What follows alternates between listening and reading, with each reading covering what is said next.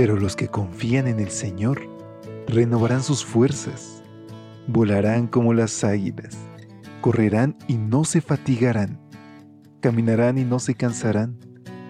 Mantengamos pues firme la esperanza que profesamos, porque fiel es el que hizo la promesa. Bienvenidos a esta serie de devocionales para adultos. Yo estoy contigo. Promesas bíblicas para vivir confiado.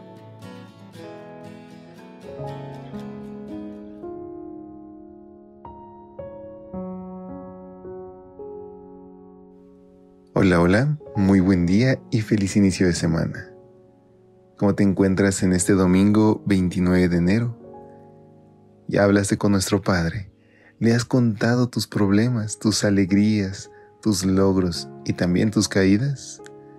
Nuestro Padre siempre está dispuesto a escucharnos, a darnos un consejo, a abrazarnos y recordarnos que sus promesas son vigentes y este es el tema central de este tu espacio de lecturas devocionales para adultos.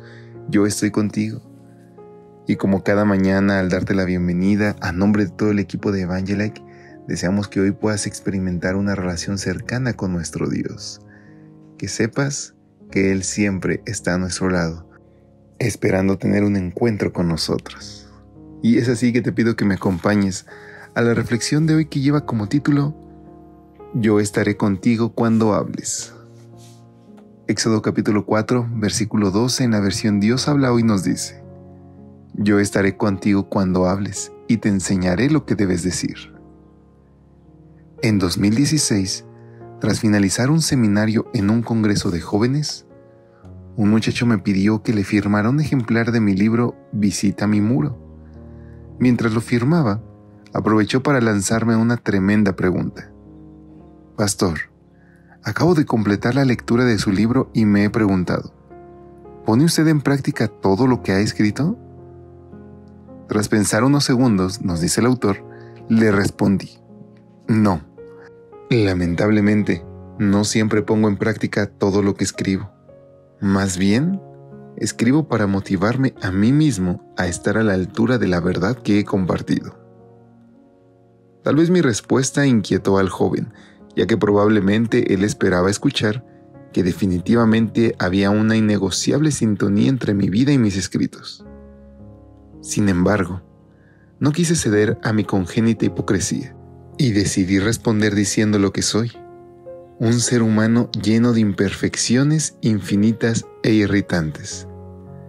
En su segunda carta a los Corintios, Pablo declaró que no nos predicamos a nosotros mismos, sino a Jesucristo como Señor y luego agregó que somos como vasos de barro.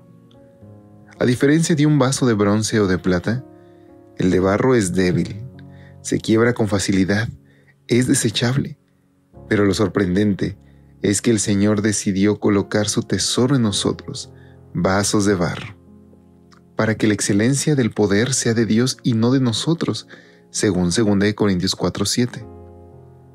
¿Y cuál es el tesoro?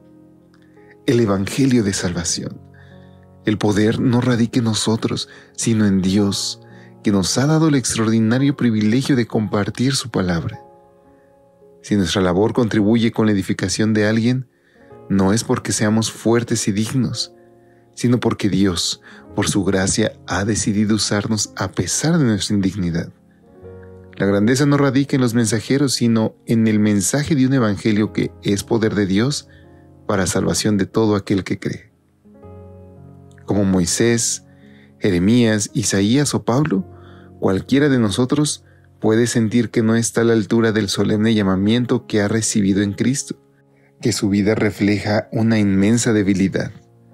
Si esa es tu experiencia, he aquí la promesa divina. Yo estaré contigo cuando hables y te enseñaré lo que debes decir. Qué esperanzador es saber que el poder radica en el mensaje, no en el mensajero. Por eso hoy, querido amigo, comparte la palabra de Dios. Habla aunque muchas veces nosotros nos equivocamos y no hemos sido muy coherentes con lo que predicamos, pero hoy tenemos la oportunidad de ponernos a cuenta con nuestro Dios, entregarle nuestro presente, nuestro pasado, para que haga un mejor futuro de nosotros, para que seamos heraldos de un gran mensaje, y ese mensaje es que Cristo vino a morir por nosotros, para perdonarnos y para darnos una nueva oportunidad. Despidámonos con esta oración. Querido Dios, gracias porque lo más maravilloso del Evangelio es el mensaje, no los mensajeros, pero hoy quiero poner mi vida alineada a tus principios y rogarte que sea un instrumento tuyo. Te lo suplico en el nombre de Jesús. Amén. Dios te bendiga. Hasta pronto. Gracias por acompañarnos. Te esperamos mañana.